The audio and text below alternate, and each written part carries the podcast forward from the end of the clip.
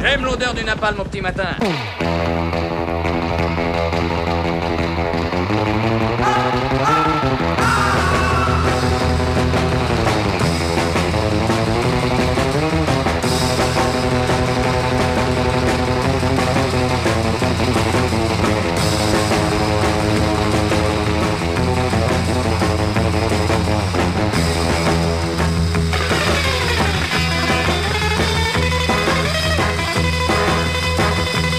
Je ne sais pas vous, mais moi, cette année pour Noël, et encore plus que l'an dernier, cela a été frugal, très frugal, tant côté victuailles que cadeau. Certains pourraient penser que ma motivation première est financière, et elle pourrait l'être vu l'effritement inexorable de nos gains et niveaux de vie depuis quelques années.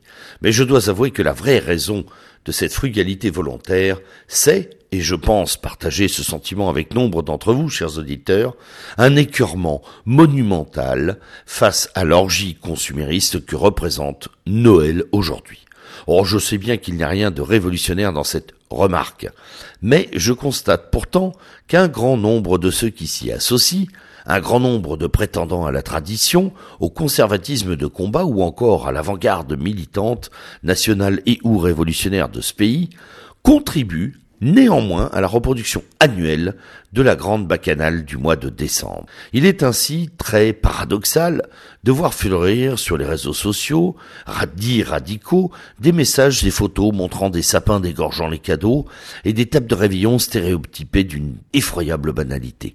J'entends ici, euh, déjà d'ici, mes détracteurs. Ah le pisse froid, grincheux va. Et les enfants alors, on a bien le droit à une pause, non? Noël, c'est avant tout une fête de famille.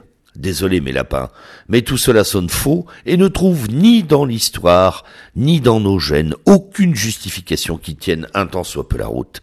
Et cette cécité temporaire, complice, même si accompagnée d'un certain malaise pour beaucoup, même justifiée entre guillemets par l'argument traditionnel du plaisir des retrouvailles familiales, et par le fait que stopper cette débauche serait mal compris, serait mal perçu par ses proches.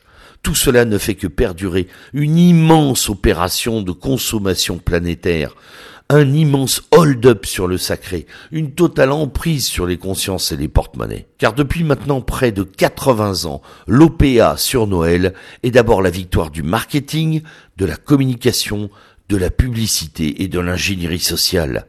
Et s'il se trouve sur cette terre des gens vraiment heureux et joyeux, à cette période, ce sont les inventeurs du Père Noël, ces oligarchies libérales qui amassent des sommes folles en cette fin d'année. Bien sûr, il existe des pôles de résistance acharnés. du sol invictus à la naissance de l'enfant Dieu, des milliers de nos compatriotes perpétuent l'idée du sens primordial de ces célébrations. Mais ne nous l'aurons pas, l'argent est là, l'argent est roi.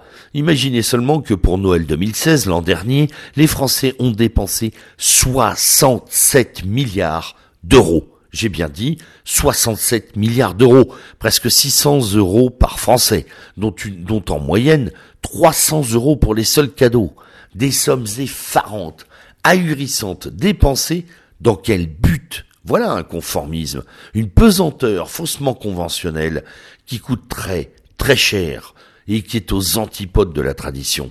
Alors oui, le caractère hyper-consumériste de cette fête, entre guillemets, est savamment entretenu par les empires du capital. Et oui, ces gens-là s'appuient finement et vicieusement sur l'infantilisation de chacun, et surtout sur les enfants, pour maintenir la pression à la vente, l'envie et la luxure. Eh bien, c'est d'abord auprès d'eux, auprès des enfants qu'il faut engager un retour aux sources.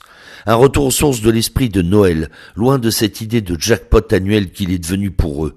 Et au lieu des consoles de jeu, offrons-leur le retour du sens, du vrai, du beau, du sacré, de la lumière, de la joie. C'est possible, et c'est un père de cinq enfants qui vous le dit.